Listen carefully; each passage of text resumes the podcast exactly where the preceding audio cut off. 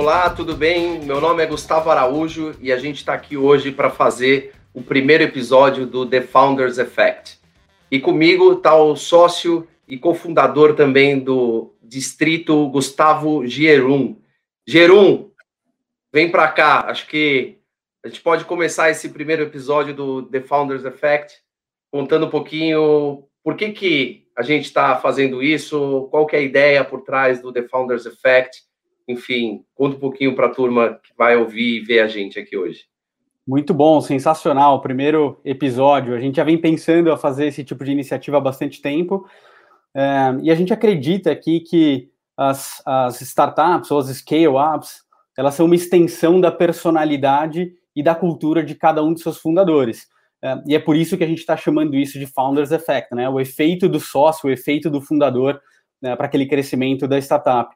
E isso acontece de maneira muito única, e para isso a gente vai entender um pouco mais de cada um desses fundadores um, entender quais são as inspirações deles e, e, e, pode ter certeza que a gente vai ter aqui sempre founders que nos inspiram no distrito e que são pessoas sensacionais. Pô, muito bacana. E a gente não poderia começar, acho que um primeiro episódio com fundadores melhores, né, falando de um tema que é polêmico, é um tema muito discutido aí ultimamente em mídias sociais, né, em, em ambientes de negócios, enfim, muita gente que está dentro desse mercado, outras que estão pensando em entrar. Vai ser uma boa discussão. A gente vai falar hoje aqui com os irmãos Chamate, Gustavo e Maurício. Né? Eles são fundadores do Mercado Bitcoin. O Mercado Bitcoin é a maior exchange, é a maior corretora de criptomoedas da América Latina. Foi fundada em 2013. E vamos lá, Gustavo, Maurício, bem-vindos aqui ao primeiro The Founders Effect. Um prazer estar com vocês Legal. e vamos bater esse papo. Legal, Gustavo, legal, Araújo, Gerum, né? Só, só tem três Gustavos hoje na, na, na live aqui. É, fala aí, pessoal. Realmente, é, é, confirma o que o Gustavo disse aí para a gente. É um prazer enorme, admiração mútua. É um prazer mesmo estar participando aí com vocês dessa primeira edição aí. Muito bom. Agora a minha primeira pergunta é a seguinte: é, o Gustavo perdeu o sotaque, né, Maurício? O Maurício ficou com o sotaque ainda. É verdade. E, mas fala um pouquinho, já emendando aqui no nosso assunto, como é que vocês chegaram no Bitcoin? Né? É, interior de São Paulo, enfim, quando, quando vocês ficaram sabendo do, do Bitcoin pela primeira vez, foi lá? Vocês estavam em Bauru ainda, não? Não, não, assim é. O, poxa, eu já, é, essa pergunta até denota que a gente é mais novo do que a gente parece, então, viu? Na verdade, é, eu já estava em São Paulo desde 1999, então tem, tem mais de 20 anos mesmo assim. O, Bitcoin surgiu em 2009, né? E eu fui ouvir falar a primeira vez ali por 2012, mais ou menos uh, numa reportagem da Super Interessante, né? Então foi primeiro aquela coisa de curioso, é, mas assim eu sempre quis empreender, então vim para São Paulo para estudar administração, já pensando em, em empreender e fazer alguma coisa que eu pudesse tocar do meu jeito, assim. E toquei, tive uma carreira profissional antes do, do MB, uh, ah, sempre em posições de, de, administração mais geral, sem me especializar muito em nada. Então, acompanhei muito o mercado financeiro, mas trabalhei um pouco com marketing de produto, uh, administração geral tal. É, sempre com essa ideia de empreender. E, e o, o, Mal, apesar de ter feito uma área técnica né, de computação, é, teve outras tentativas de empreender assim é, em paralelo com, com a carreira profissional. É, então, acho que era uma coisa que está tá na, na na genética aí dos dois, assim, a gente sempre quis, quis fazer alguma coisa. E, e engraçado que a gente nunca tinha falado de fazer nada junto até o, até o mercado Bitcoin. Né? Então, e, e, foi muito porque o, o, Bitcoin, como era algo muito novo, né? E tem a questão da segurança das chaves e tal, precisava de alguém que eu confiasse muito e que entendesse de tecnologia e tivesse disposto a, a, a assumir o desafio aí de, de aprender uma tecnologia nova é, e desbravar uma, uma, uma coisa que ainda tinha muito risco, né? E, e eu dei a sorte de ter o, ter o mal aí com, com uma capacidade técnica aí, uh, em tecnologia gigantesca, e acho que foi, foi um pouco assim que começou, né, irmão? É, acho que foi bem isso, né? Ele, eu ouvi falar de Bitcoin por ele, já estava empreendendo, já estava na terceira ou quarta tentativa de empreender, mas em paralelo, né, com o trabalho, trabalhava até seis, sete da noite, ia para academia rapidinho, voltava para casa e ficava até meia-noite trabalhando em empreender, empreender sempre tentando fazer em paralelo. E daí ele convidou, comentou, né, de trabalhar com isso, me demorou um pouquinho, acho que ele para me convencer, né? Acho que ele começou em 2012, eu fui um pouco resistente ali, e que eu estava muito focado, né, no que eu queria fazer dos meus empreendimentos, né? Eu estava 100% ali dedicado. E daí, quando o Gu trouxe isso, a gente entendeu também que segurança, né? Você está tratando a custódia de um ativo digital. Então, você tem um banco, só que ele tem que estar tá todo digital ali. Então, a gente falou, segurança é o nosso principal pilar. E a Sim. gente veio construindo. Então, a gente fala muito até hoje, né, no que o Gerum comentou do Founder Effect. A gente veio construindo com segurança. Hoje, todo mundo que a gente recentemente fez uma captação, né, mas passamos por due diligence, realmente a nossa barra de segurança ela é muito reconhecida sempre que alguém vem enxergar o que foi feito aqui, né? E foram desafios gigantescos, por exemplo, acho que começo de 2014 tem um ataque muito famoso que é conhecido como Hurt Bleed, né? Foi um dos, o, no ataque no SSL, no protocolo SSL. O que quer dizer isso? Você digita aquele site HTTPS que todo mundo entra, fala, ah, tá criptografado meus dados. Ele tinha uma falha simples, com duas linhas de código você conseguia chamar um site e ele te devolvia um pedaço da memória do servidor. E naquilo você conseguia roubar dados de cliente, às vezes até entrar na conta né, do cliente, fazendo um cross-session. Assim que a gente entendeu o ataque e não tinha correção, a gente desligou o servidor do ar, a gente ficou dois dias fora do ar. E a gente comunicou em rede social, porque não tinha correção. Então era desse tipo, tomada de decisão rápida em cima de segurança, era sempre que a gente fazia. Acho que foi uma ligação para o Good 5, 10 minutos para tomar essa decisão. Falei, cara, não tem correção, não tem o que fazer. Pum, tira o servidor do ar. Era o que tinha que fazer. Aí a gente sofreu muito ataque, né? Então, por exemplo, hoje a maioria dos sistemas utiliza na frente, né, um CDN, um WAF, uma produção de né? É normal, até o Cloudflare é um muito utilizado, mas na época não era, não era, isso aí não tinha apesar de ter o Cloudflare, ele não defendia como a gente precisava. Então a gente foi trocando de solução e sofremos muito, acho que é dos principais, mesmo naquela época, 2015, era um dos principais empresas mais é, maior target aqui do Brasil. A gente ouviu isso dos próprios vendors de solução. Ah. E a quantidade de ataque era gigantesca até que um hacker russo ele derrubou o nosso site. A gente falou: caramba, o que está acontecendo no site? Caramba e o site fora do ar. Daí, putz, é DDoS, vamos tentar. Mexia, trocava o IP, o cara trocava o ataque para outro IP. Aí trocava de novo, o cara trocava o ataque para outro IP. Putz, foi mantendo o site fora do ar, daí chegou um e-mail. Me paga 6,6666 bitcoins, tal endereço, é, e eu paro. Né? Em inglês, Mas aquele inglês era barato meio... ainda, né, Maurício? É, nessa, é, nessa época, época acho que era uns mil reais. É. Mas para a gente também, acho que era faturar. Na época era bastante dinheiro para Era gente. muito, né? Pra Quantos gente, clientes né? tinham nessa época? Vocês se lembram mais ou menos? Não? Ah, que estava beirando o 100 mil mal. Nessa época, cada 100 mil, eu acho. É, eu acho que era 100 mil clientes. Né? O é, Bitcoin devia estar uns 800 reais em 2015, né? Que ele deu uma recuada, diria, foi. mil reais por aí. Mil e, e poucos mil clientes já. Ali. É. E o hacker russo com aquele inglês mastigado paga que eu paro. Eu falo, ah, não vamos pagar nem a pau. Esse dinheiro de alguns dias de faturamento, mas nem a pau. Aí pesquisando, pesquisei a solução, achei uma solução ótima lá, implantei. Chega o e-mail, acabei de implantar, voltou o site do ar, chega o e-mail do hacker. Ha, ha, ha. Não me faça rir com a solução. Que era, na época que eu coloquei o nome da solução. Falei, não é possível, o cara tá, vai derrubar de novo. Mas daí ele não conseguiu, graças a Deus. Aí a gente manteve o site em pé. E aí foi, foi durando, mas. Foi um, é, foi um blefe. Mas é, é legal mal contar essas histórias assim, porque denota um pouco né, do que vocês falaram de, de entender um pouco da cultura da empresa, né?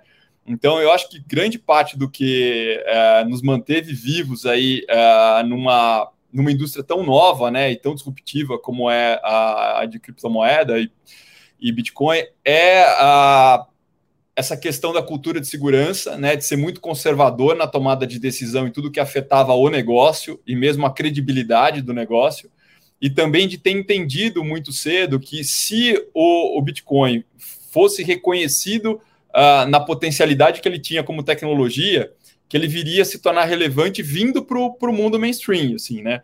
Então a gente, desde da, da, da, formação da empresa, a gente tem essa visão e sempre foi muito conservador. Então, 2013, quando o mercado Bitcoin surgiu, uh, e acho que a gente é uma das poucas exchanges que surgiram nessa época que ainda está em funcionamento, uh, a gente colocou no ar um cadastro de cliente uh, com identificação do CPF, pedindo cópia de documento, emitindo nota fiscal tal. E, cara, nessa época, as maiores exchanges do mundo, na época ainda a maior do mundo era a MTGOX, né, que depois veio a quebrar, você fazia login e senha e você saía operando, não tinha nenhuma preocupação é. com, com identificação de cliente, com, com nada, assim.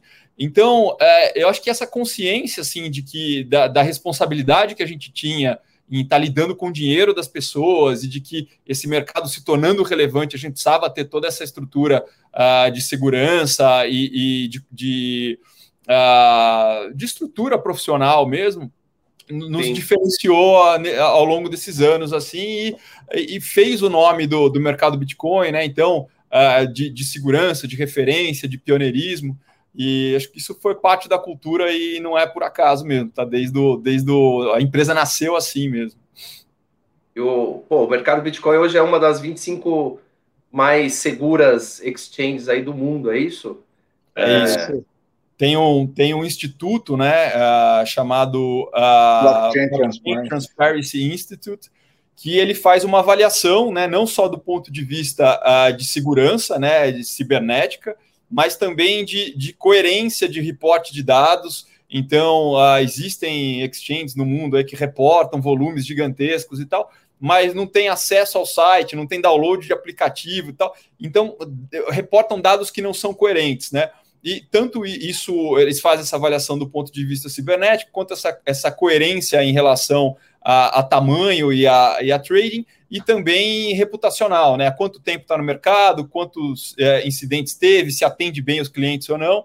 Então, eles fizeram um ranking uh, com essas 25 mais confiáveis e a gente, orgulhosamente, aí está tá dentro desse ranking. Pô, que bom, Gustavo, parabéns. Eu, eu fiquei aqui com uma dúvida, né? Você estava falando de segurança, e segurança é um negócio caro, né? É, você Sim. escalar um sistema, uma plataforma e investir em segurança é, é uma coisa que, que não é para qualquer um. Vocês Sim. nunca tinham feito uma captação até a última que vocês fizeram. Como é que foi construir essa empresa bootstrapping? Como é que vocês fizeram para ter é, essa, esse, essa, esse, esse, sistema tão desenvolvido quanto vocês têm? E além de segurança, né, que obviamente já é uma dificuldade que vocês tiveram, quais outras dificuldades vocês tiveram é, que se tivesse dinheiro na mesa, provavelmente vocês não teriam? Legal, Geron. É, assim, eu, eu, colocar um ponto só da parte que você falou, por exemplo, o investimento em segurança, eu acho que entra muito de é, fazer renúncias, né? Então, por exemplo, teve, os clientes pediam muita coisa para a gente, porque segurança é muito o back, né? Então eles acabavam não enxergando tudo que a gente estava fazendo no back em segurança. E, pô, mas vocês não têm um app? Pô, a gente demorou para ter app. Sim. Porque a gente estava tornando todo o nosso back seguro e com esse dinheiro aí é, restrito, né? Então eu acho que entra muito nessa linha. Mas voltando assim na, na questão do, do, início da empresa, né? Então, grande parte do capital inicial da empresa foi para contratar a Proteus, que é uma empresa de, de segurança de informação que fazia, era a referência em termos de segurança para sistema bancário no Brasil. E assim, puxa, um quarto aí do capital inicial da empresa foi para pagar o serviço da Proteus durante o primeiro ano, para auditar o nosso site e dar a cobertura de segurança que a gente precisava, até que a gente zerou todas as, as features que a gente podia ter de segurança com eles, e aí a gente começou a caminhar sozinho e muito por uh, capacidade do mal de, de, de, de acompanhar, né? E aí a gente passou a ter uma cultura de segurança de efetivamente a gente descobrir as falhas né, e acompanhar uh, diariamente antes da, das empresas de segurança. Então, é, é, algo cultural mesmo do tamanho da responsabilidade que a gente entende que tinha, né? Então, uh, linkando isso um pouco com a, com a questão da, da captação né, e do dinheiro, sempre foi, ao longo da história, uma, um, trade-off, né, uma decisão entre a gente investe mais em segurança ou a gente investe mais em produto. E sempre segurança veio na frente, porque a gente tinha uma visão de longo prazo e, ao mesmo tempo, a gente sabia que a questão de segurança ela era fundamental porque ela, ela era a reputação da empresa. Então a gente podia eventualmente atrasar uma entrega de produto, atrasar a melhoria do site, mas se a gente tivesse qualquer é, é, brecha de segurança, a gente perdia a reputação e perdia tudo que a gente tinha construído até então. Né? Então, de fato, se a gente tivesse tido mais dinheiro mais cedo, a gente poderia fazer coisas ao mesmo tempo. Né? Então, acho que essa foi a dificuldade e, e, e, talvez a maior que a gente tem enfrentado, não por, por é, é Primeiro que a, a, hoje acho que o acesso a capital né, para startup é, é, muito mais fácil, ou pelo menos tem muito mais gente nesse mercado uh, de dois, três anos para cá do que tinha em 2013, 14, 15. Né? O mercado veio amadurecendo e começou a enxergar valor nisso. Mas é, para a gente era duas vezes mais difícil, né? Porque era uma startup é, que era ainda muito pequena, mas que se baseava numa tecnologia ainda nova e desconhecida, que tinha muito preconceito à época. Né? Então, os poucos fundos que a gente conseguia falar, realmente a maioria não tinha interesse. E os que tinham interesse não casaram com o fit, com o que a gente queria fazer. A gente chegou a, a recusar aí nessa, nessa época, aí por volta de 14, 15, 16, duas propostas de investimento que a gente achava que não ou ia interferir na cultura ou no nosso jeito de fazer as coisas, a gente preferiu seguir sozinhos. E até aí 2016, 17, que foi quando de fato a gente teve no primeiro boom do Bitcoin, assim, o Bitcoin se transformando, né, vindo para o mainstream no mundo todo. E aí foi o desafio de escalar isso tudo muito rápido e aí a gente fez caixa para conseguir uh, nós mesmos, né, fazermos nosso Series A ali, é como a gente a gente brinca que que foi isso que aconteceu em 2017. E aí a gente pôde seguir bootstrapping aí até o começo desse, desse ano, quando a gente fez uma captação que tinha um, um fundo estratégico, né, institucional, para a gente realmente demonstrar para o mercado que a gente era uma, uma companhia já estruturada e já muito mais madura do que eventualmente o mercado estava percebendo até pouco tempo atrás. Eu lembro que tinha 15 pessoas trabalhando quando começou a crescer lá em 17 e a gente comprava galão de água de 20 litros, né? Cara, o galão durava uma semana. Só que daí nessa época, no dia iam dois galões e não tinha espaço para pôr terceiro galão lá. E daí, puta, todo dia pedindo água. Daí eu falei, não, vou instalar um filtro. Na hora do almoço, fui, comprei o filtro, passei em casa, peguei a furadeira, meti a furadeira na parede, instalei o filtro lá. Pronto, agora não precisa mais comprar galão. E voltei a programar. Para mim, normal, porque é o que a gente fazia, cuidava de tudo lá que tinha que fazer. Mas daí várias pessoas depois falam: Meu, o dia que eu vi isso fazendo aquilo, o exemplo, né, de putz, a gente tem que fazer o que precisa fazer aqui dentro para a empresa crescer. É, então, a, a, foi muito parte da cultura que a gente foi construindo também, que o Gu até fala bastante, né? A gente criou uma cultura de, primeiro, acho que principal aí, por educação que a gente recebeu, de respeito na, nas relações com as pessoas, gigantesco aí que a gente sempre teve com todo mundo. E o, o segundo é esse de dar o exemplo, né? A gente criou é. a cultura pelo exemplo, de fazer tanto sacrifício, acho que ninguém sacrificou mais que a gente ele sacrificou lá dentro. Então eu não aceitava com o developer, ah, fica aí acabando o negócio. Não, vamos ficar junto aí até acabar. Vai dormir, eu continuo aqui, eu toco, era muito nessa pegada, sabe? É, era isso mesmo, assim, essa questão do, da questão cultural, né? Então, acho que cultura para mim sempre foi exemplo, né? Você vai falar de cultura de empresa, Cultura é exemplo. O jeito que você faz, você, como líder, você é o espelho para quem está embaixo de você. Então, a maneira que você faz as coisas é inconscientemente é copiada pelos outros, né? E, e, essa questão do trabalho, né, de trabalhar duro, de fato, ninguém trabalhou mais horas do que nós, ninguém. Então, assim, mesmo na época que a empresa já tinha crescido ali em 2018, a gente estava estruturado com 100 pessoas, cara, é, eu, eu era o último a sair todo dia todo dia. Então, assim, às vezes chegava o pessoal do turno da noite, né? Que tinha a galera que trabalhava na madrugada, é, por volta das nove da noite, e às vezes eu estava na minha sala lá e eu ia sair da minha sala tipo uma e meia, duas da manhã, eu abria a porta e o pessoal assustava. Falou, meu, mas você está aí até agora, entendeu? Mas era, era, era frequente, era todo dia, que às vezes ele, eu, eu saía, eles viam que eu estava lá antes, mas Às vezes eu estava lá desde as 8, 9 da manhã, trancado na 9 da noite, trancado na minha sala, eu ia sair duas da manhã na hora de ir embora para casa, assim. E a galera, o time, o geral, tinha ido embora 10 horas da noite, 11 horas da noite, que já é muito tarde, né? Mas a gente sempre é, ralou mesmo mais que todo mundo, então é, é uma cultura mesmo de, de muita dedicação é, na época que precisou, assim. Boa, excelente. Não, acho que vale assim, tem, tem horas aqui, né, só para a gente conversar sobre essas histórias de bastidores. Sim, Agora, sim. pô, acho que, em primeiro lugar, é, essa cultura, ou seja, para você fazer um negócio bootstrap do jeito que vocês fizeram, é, a cultura é de fazer dinheiro, né? Ou seja, é, vocês criaram uma empresa que ela é lucrativa e ela se paga desde o, desde o começo. É, isso não é tão comum, né, hoje em dia no mundo do, do venture capital, enfim, no mundo do, do alto crescimento. Mesmo assim, vocês tiveram alto crescimento, né? Não é à toa vocês são aí hoje a maior exchange da América Latina, com mais de 2 milhões e 300 mil clientes, enfim.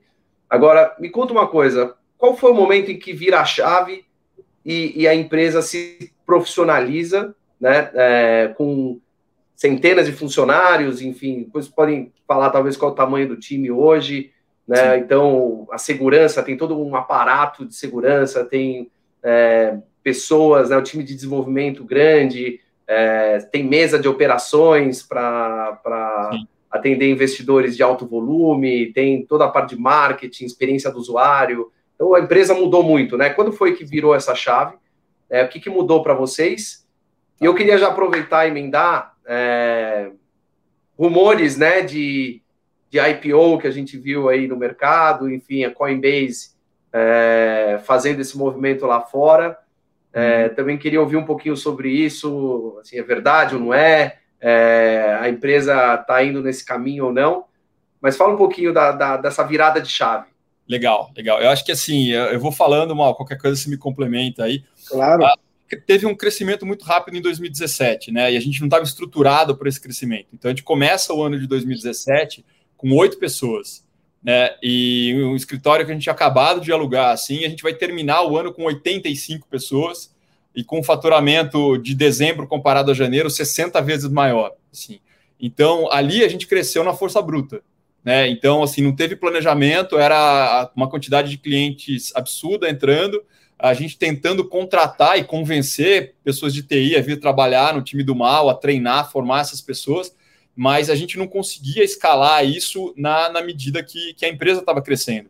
Então, nessa época, a gente tinha que trabalhar em muita automatização de cadastro de cliente, da própria do cash-in e tal. Isso era tudo feito à mão. Então, a gente é, fazia conciliação bancária na mão e, e, era uma quantidade absurda de depósito, de conferência de, de, de novos clientes e tal. Então a gente foi contratando gente e treinando gente. Eu passava a, de, de segunda a sexta trabalhando igual um maluco e fazia processo seletivo no sábado e no domingo para o pessoal começar a trabalhar na segunda. Assim. Então, é, essa época foi uma época de crescimento meio desordenado, né? mas que a gente conseguiu uh, uh, capturar o crescimento que o mercado trouxe nessa época. Uh, continuamos né, posicionados como líderes aí no Brasil e levantamos dinheiro suficiente para aí a gente começar o processo de profissionalização em 2018. Então, isso começou, acho que, mais efetivamente no time de TI já em 17, né? Com mal à frente. Em 18, a gente começa a estruturar as áreas. 17, final de 17, a gente já estrutura um conselho uh, com pessoas de mercado para poder ajudar a gente nessa, nessa estruturação. Né? E, e aí, 18, a gente começa a, a, a trabalhar nessa estruturação e, e, ainda muito sujeito a flutuações de mercado. Né? Em 17 foi um ano muito bom, 18 foi um ano muito uh, de baixa, assim, né? de queda de preço, de pouca volatilidade. Então, todo o inverno, né? O inverno cripto. Foi o inverno. Então, a gente se programou para fazer uma estruturação em 18 uh, ah, num, de uma maneira segura, né? Mas uh, uh, o inverno cripto foi tão longo que a gente chegou no segundo semestre já começando a ver problemas da, do tamanho da estrutura que a gente teve que montar. E aí a gente passou por um, um novo, da, uma nova reestruturação, tivemos que enxugar um pouco a empresa para crescer mais enxuta aí em, em 2019. E aí, assim, eu, eu falo que ali em 17, 18, 19 foi quando a gente, com a ajuda do conselho e de novos executivos que a gente tinha trazido, alguns deles que vieram a se tornar nossos sócios depois, o Reinaldo, entre eles, que hoje é o CEO da companhia, uh, começaram a entender como é que a tecnologia de Bitcoin poderia ser utilizada e trouxeram para essa startup que entendia muito de tecnologia uh, um, um, conhecimento de gestão e de, uh, uh, de uma inteligência regulatória que veio a, a, casar e a gente começou a desenhar uma nova estrutura para a empresa e começamos a colocar isso no, no, em funcionamento ali no início de, de 2019. Né? A, a, a, gente sempre fala, né, e lembrando muito desse momento, que uh, o que nos levou ali até 2017 não era o que nos levaria ali em diante, né? Era um momento diferente, a gente precisava mudar e precisava de recursos e, e de conhecimento que a gente não tinha, né? Então, acho que foi um mérito grande também de reconhecer isso e, e, e buscar, e também é, de ter conseguido encontrar pessoas né, que é, viam na nossa cultura e no nosso, na, na, nossa empresa ali, na nossa startup, é, valor e queriam estar perto e tal, e, e, vieram ajudar a gente nessa estrutura. É. E dispostas então, também a apostar né, bastante nisso que a gente estava construindo, né? porque realmente tinha muita coisa ali, que você vai para uma empresa que precisa ser auditada, passar por uma due diligence, é um abismo ali do que a gente teve que construir toda essa estrutura, né? É, que, a, que a gente não tinha esse conhecimento, então eles também apostaram muito é, no GUI em mim, né? É, então isso foi muito importante aí, é, de, deles terem acreditado para trazer, para a gente mudar, para fazer essa, para dar o próximo passo, né? É isso. E assim, em 19, aí juntos, a gente começou a desenvolver o que a gente chama, que é a nossa holding hoje, né? É, é um ecossistema cripto, né? Então a gente via que a exchange só, sozinha, ela ainda ela era pequena, a gente podia uh, trazer uh, serviços que eram complementares a, a, ao serviço da exchange uh, e, e, que a gente via que seria o futuro, né? Então a gente passou a enxergar as criptomoedas como e a, a aplicação dela mais como tecnologia. Né? Então, aí a gente veio desenvolver projetos que a gente falava em 17, 18, começaram a se tornar concretos. Então, a ideia da gente ter a nossa IP, o nosso, o nosso, nossa wallet digital, que é o meu bank, né, que agora é uma realidade, a ideia da gente é, ter uma empresa de custódia especificamente, com todo o know-how que a gente tinha acumulado até então, que é a Bitrust, está dentro dessa holding.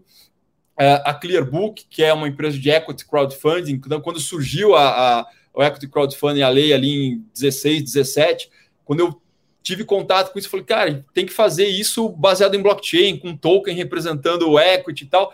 E essa ideia surgiu em 17, a gente está tirando ela do papel agora, né? Quatro anos depois. Então, tem muito trabalho e planejamento. Então, muito do que a gente está entregando agora em 21 foi desenhado no começo de 19, sabe? E, e, e, aí a gente foi crescendo junto com o mercado e, e, estruturando com a ajuda desses, desses novos sócios essa estrutura que a gente tem hoje. Né? E para chegar no final do ano passado, a gente está com uma estrutura suficientemente robusta para passar por due diligence de, de, uh, de um fundo né, tão tradicional como o GP e passar nessa due diligence e receber o investimento, né? e, e demonstrar para o mercado que a gente está realmente em outro patamar em termos de, de, de estrutura e desenvolvimento, né? É, e aí, para responder a tua pergunta né, sobre, sobre o IPO, acho que é natural. Né? Eu estava esperando, é. para ver se ia escapar ou não. Ia fugir, não. Ia escapar. Não, mas é, eu acho que assim, é natural com, com é, o crescimento que o mercado teve, e principalmente com, acho que o principal player desse, desse mercado no mundo, a Coinbase, indo para uma listagem na Nasdaq e tal, que as especulações sobre a gente ser listado é, são naturais, né? Mas uh, a gente acabou de fazer uma captação, a gente tem muito para entregar, é, muitos planos e muita execução para fazer. É, a gente não descarta fazer um IPO, mas é, não tem nada definido se a gente vai fazer algo agora, ou não, assim, né? Então, uh, óbvio que momento de mercado ajuda, que a gente está num momento de crescimento uh, bastante relevante, mas não tem nada definido sobre isso, não. Boa, valeu. E, pô, excelente. O, realmente, o, o, o que está havendo agora, né? Acho que a gente não pode deixar de discutir, é o, uma institucionalização né, de ativos que até então estavam fora do, do, radar do mainstream aqui do mercado financeiro. Né? Mais recentemente, a Tesla comprou lá uma parte do caixa, né? Um bilhão, é, um bilhão e meio, né? É, um bilhão e meio de dólares. Um bilhão e meio de dólares em Bitcoin, enfim, há rumores também de que Apple, enfim, outras empresas devem seguir esse movimento. Né? A MicroStrategy foi a primeira empresa de capital aberto a fazer isso. No isso. Brasil, a gente também já ouve rumores de algumas empresas, inclusive de capital aberto, né, também pensando em fazer esse movimento. Como Sim. é que vocês estão vendo agora esse mercado, né, ganhar essa seriedade e no, na, na visão dos grandes gestores, né, inclusive de, de hedge funds, enfim, tudo isso, entenderem o Bitcoin como um próprio hedge também para a economia. Ou seja, enquanto, enquanto os governos estiverem imprimindo dinheiro, né, a tendência é que o Bitcoin não pare de subir. É, é uma moeda deflacionária, enfim. Como é que vocês estão vendo esse, esse, essa maturidade também avançando tanto né, é, nesses últimos dois anos?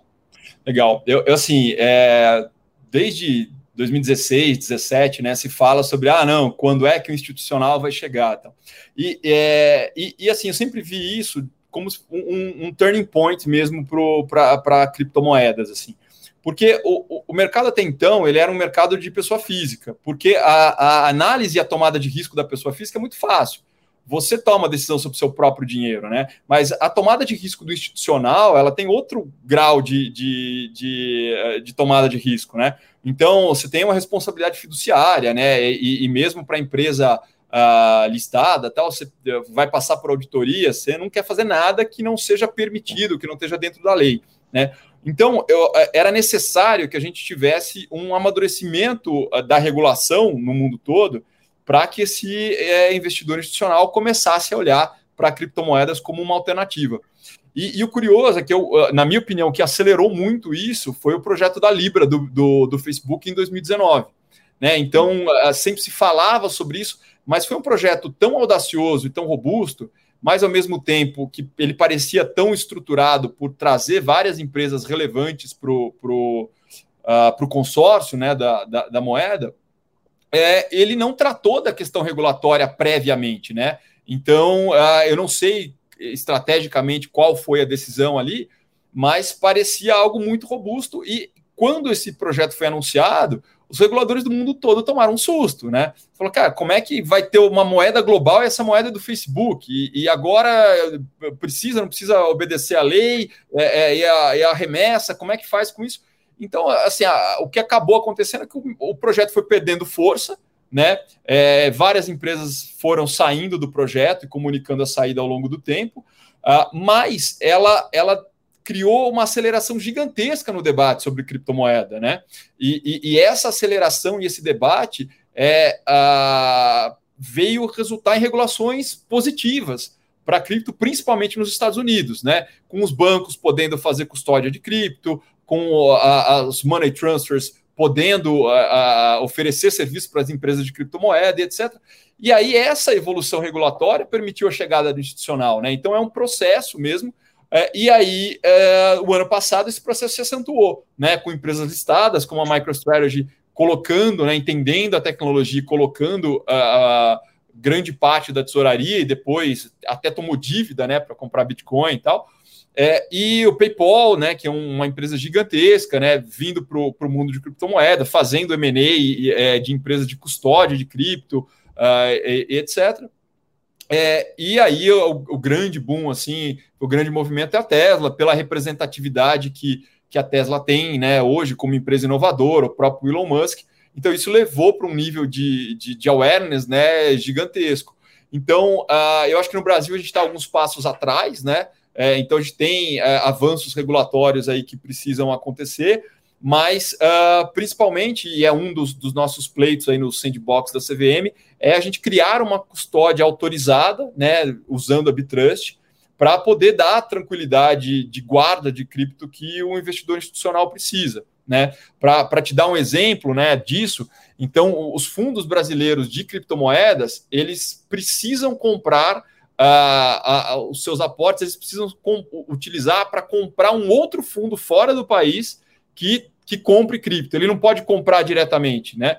Então, essa é a regra que vale hoje. Então, a gente pega o, o dinheiro do aporte do, do, dinheiro brasileiro, né, e, e faz o aporte num outro fundo lá de fora, porque a regulação daqui ainda não permite, né? Que, ao nosso ponto de vista, está errado. A gente tem estrutura é, não só profissional, mas tecnológica específica para fazer isso aqui no Brasil. Então, a gente está né, capitaneando aí essa, essa evolução da indústria uh, em várias frentes, né? Na frente de tokenização, tendo feito a to tokenização de, uh, de ativos reais, como precatórios, consórcios, ou o próprio token de futebol uh, do, do, mecanismo de solidariedade da FIFA que a gente fez. Então a gente vem inovando constantemente é, e com um diálogo muito aberto, muito próximo com os reguladores, né? Que hoje entendem efetivamente a tecnologia, entendem a potencialidade que ela tem de, de melhorar o mercado financeiro em, em vários aspectos. E, e, a gente se vê aí como, como um vetor uh, fundamental né, desse movimento no Brasil. Então, acho que a gente ainda tem muito que crescer, muito que explorar. E, e acho que esse movimento agora veio, veio de, de forma definitiva. Assim, né, a presença do institucional é uma validação que uh, o mercado o, o mercado todo uh, esperava e agora ele já aconteceu, né? Então, acho que é isso e, e, e é, basicamente é isso. Assim, acho que é, já, já foi a, a questão da validação da, da cripto como tecnologia e como ativo, né? Muito bom. Gustavo, eu queria voltar um pouco aqui para vocês, né? Você falou que a empresa hoje está profissionalizada.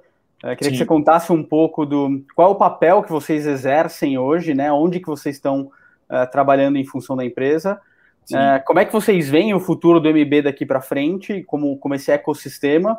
E por último, queria que vocês comentassem um pouco de quem são os, os outros empreendedores que inspiram vocês, né? A gente, como, como empreendedores, a gente sempre olha para o lado, olha para cima, às vezes olha para baixo, né? E fala, putz, esse cara aqui é um cara que, que eu admiro, que, que eu gosto e e vou tentar repetir um pouco do que ele já fez. É, conta um pouco para a gente. Bem, falar um pouquinho de hoje, então. Hoje a gente está no conselho da empresa, mas é um conselho muito hands-on. É, a gente trabalha, acho que eu, eu, dedico o mesmo tempo que eu dedicava antes ao MB, né? Hoje a gente tem muito mais apoio de muito mais gente, mas a gente está sempre focado e eu fico mais dedicado à parte de TI, né? A apoiar a TI em todos os sentidos, em tudo que a gente vem construindo. Por exemplo, a Bitrust é uma empresa totalmente tecnológica, então participo bastante da construção dela, né, de, de custódia, toda a expertise que eu adquiri de 2013 até aqui, né, com custódia. Então, participo de reuniões, ajudo a estruturar isso. E eu acho que a, a, como a gente montou a coisa para a gente poder estar tá na parte estratégica, mas não deixar de de, de atuar na empresa no, no dia a dia, né?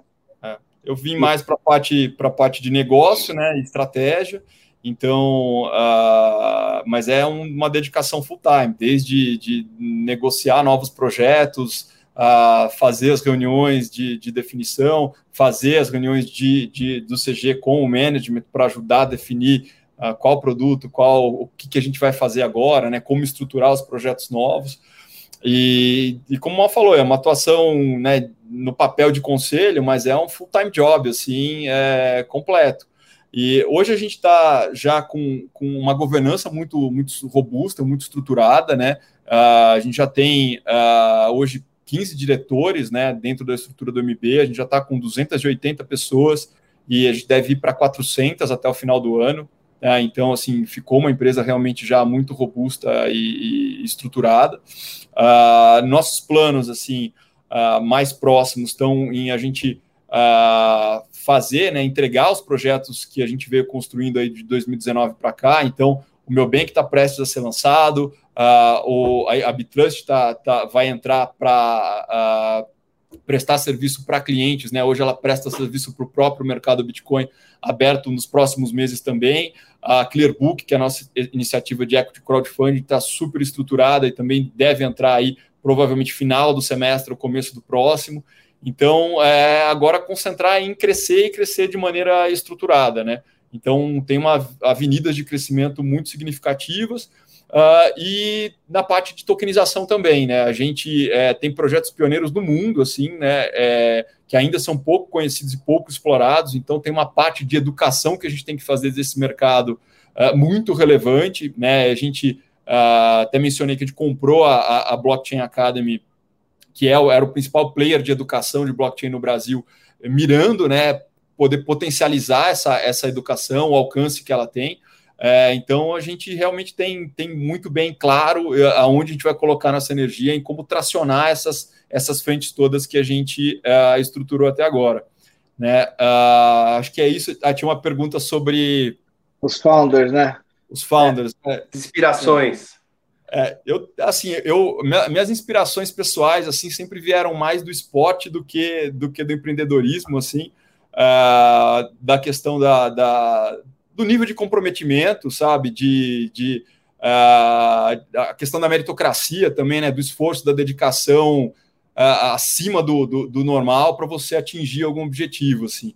Mas uh, nessa linha tem, tem um empreendedor que, que me chama muito atenção, assim, pela, pela trajetória que é o Jeff Bezos, assim, a questão da cultura da, da Amazon é algo que, que me, me inspira bastante, assim, é o Day One todo dia, sabe? Então, aquela coisa do, do, comprometimento, do vestir a camisa, de todo dia você tá lá com a mesma pilha, mesmo comprometimento, é, e, e, e, você tem que viver a tua vida assim, né? Acho que isso conecta muito com a questão da jornada, né? Não é aonde você quer chegar, mas é como é que você chega lá, né? Então, a, a, é, e aproveitar essa jornada, né? Você tem que, é, por mais que a gente tenha trabalhado muito, né? A gente tinha uma convicção muito grande do que a gente estava construindo e, e, e, a gente queria fazer isso, né? Era uma opção trabalhar muito, era uma opção estar uh, uh, tá nessa, nesse, nesse nível de risco e tentar construir isso, né? Então, acho que é assim, minha, minha referência assim como, como empreendedor é, é, o Bezos, assim, acho que o que ele construiu, da onde ele começou e para onde ele foi que ele construiu é, é um exemplo e principalmente nessa questão cultural da Amazon, assim, que eu acho fantástico. É, e aí, como a gente é irmão, eu posso repetir, né? Não, o pior é que é, é, engraçado, né? Porque acho que é coisa que vem da educação que a gente teve, né? Então, por exemplo, o esporte realmente muito grande, né? Aquele filme, aquela série do Chicago Bulls do Michael Jordan, putz, é uma coisa incrível para mim.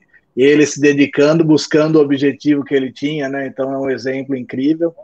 É, eu tenho até de uma empresa que eu trabalhei na Brightstar, o founder chama Marcelo Clauri, hoje ele está no SoftBank, mas também ele começou é, vendo a oportunidade de vender celular para varejista, porque se comprasse em lote, o preço era sempre mais barato. Ele comprou, encheu a casa dele de celular e depois foi vendendo para os varejistas no que ele pagava do lote, só que ele já ganhava essa margem. Daí a Brycer virou uma empresa de logística, ou seja, é, o cara enfrentar esse desafio, criar um novo. Então, é o Marcelo Claure, o Jeff Bezos, do Google, os caras, essa, isso aí me inspira demais, sabe? Essa criação do novo, do cara tentar romper o que existe. O Bezos, especificamente, porque ele criou a AWS, né, apoiado em tecnologia cara criou outra empresa porque ele criou algo para sustentar a escala do que ele queria, né? E daí virou a AWS, que é um monstro. Então, assim, essa criação do novo, essa dedicação aí, é, é, o esforço, acho que a renúncia me inspira bastante. São esses aí eu diria. Muito pô, bom. Sensacional. E pô, o novo que vocês estão criando, eu acho que tem um valor enorme, né? Que momento que a gente está é, tá vivendo para ver essas transformações. É, não vejo a hora de poder usar o meu Bitcoin num cartão de crédito aqui para pagar um restaurante, enfim, de poder fazer o crowdfunding né, de uma startup, é, também depois tokenizado isso, de certa maneira, criando ali algum tipo de negociação, mercado secundário, enfim, poder ter uma custódia né, melhor do que o pendrive que eu tenho aqui para guardar dinheiro, apesar que hoje eu já, já confio mais em vocês do que no meu pendrive, então meu, meus bitcoins ficam no, no, mercado. Foi bom o discurso, então? Foi bom o discurso? Foi bom, foi bom. Só, só assegurou mais que eu estou tomando a decisão certa, realmente. Porque de verdade, eu tenho medo de deixar aqui um pendrive. Vai que, vai, se pegar fogo a casa, se amanhã é. alguém Sim. jogar fora o, o a caixinha onde está o pendrive ali, enfim, então mesmo eu prefiro deixar lá no, no MB, que eu sei que tá bem sim, cuidado. Sim. E tá bem cuidado. Pô, agradecer vocês, acho que, que história incrível que vocês têm né, de empreendedorismo. É, dá para ver que vocês ainda estão com muita sede e muita fome né, de, de fazer e realizar toda essa transformação.